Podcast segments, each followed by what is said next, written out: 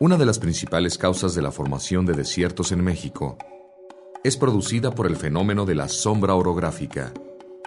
Esto ocurre cuando al acercarse el aire a una cordillera, éste se eleva y libera su humedad antes de pasar al otro lado de las montañas.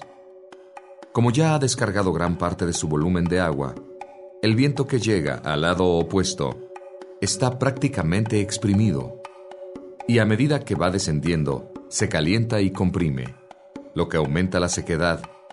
Las montañas actúan como barreras en el paso del viento húmedo marítimo hacia el interior de los continentes. La Sierra Madre Oriental y la Sierra Madre Occidental son algunos de estos ejemplos.